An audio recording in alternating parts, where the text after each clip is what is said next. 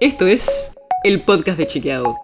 Un espacio en el que de lunes a viernes vamos a compartir con vos alguno de nuestros chequeos para que sepas qué de lo que se dijo o escuchaste es verdadero o falso.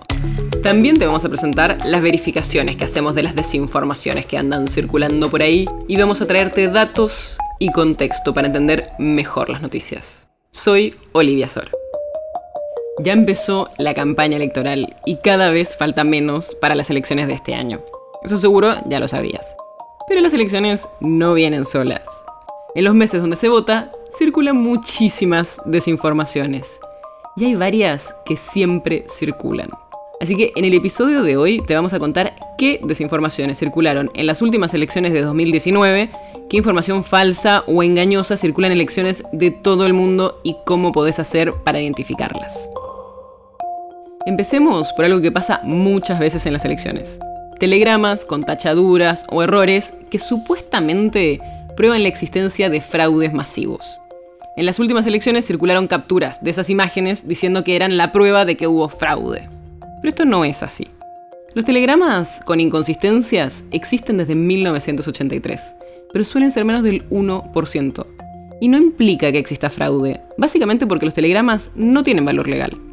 Lo que importa son las actas de escrutinio, firmadas por las autoridades de mesa y los fiscales partidarios, donde está la información que sí tiene validez legal.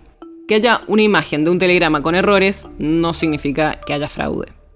Y este tipo de desinformación que cuestiona la legitimidad de las elecciones no circula solo en Argentina. También circularon este mismo año durante las elecciones de constituyentes en Chile, las elecciones presidenciales de Perú o en las elecciones legislativas de México. Otro recurso que se usa mucho para desinformar es la edición y manipulación de fotos con programas de edición. Por ejemplo, una supuesta foto de Evo Morales con el Chapo Guzmán y Pablo Escobar. Aunque suena delirante, es bastante fácil editar fotos para que parezcan de verdad. Así que estate atento a los detalles y siempre podés buscar esa imagen en Google. También circulan muchos zócalos o videographs de televisión editados con frases inventadas. ¿Sabes cuáles son los zócalos de los que te hablo? Son esas franjas que aparecen abajo de los canales de noticia donde se va poniendo frases que dicen los entrevistados. Pero muchas veces en redes sociales circulan fotos editadas con frases que nunca se dijeron.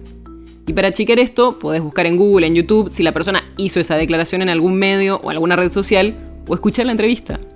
También empezaron a circular videos editados. Por ejemplo, en 2019 circuló un video donde supuestamente se la veía a Patricia Bullrich, que por entonces era la ministra de Seguridad de la Nación, borracha.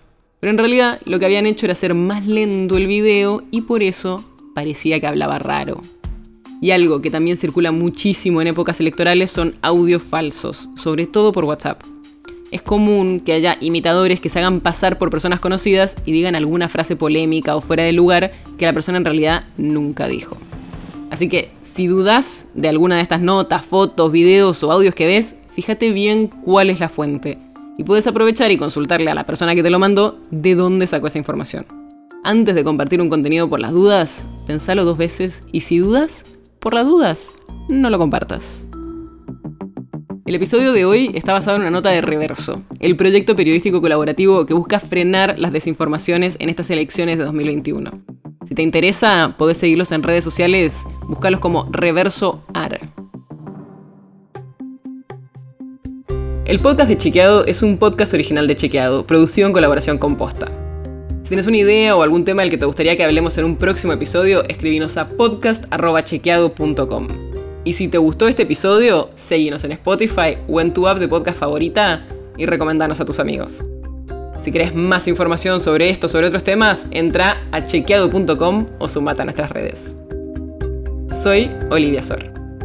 Hasta mañana.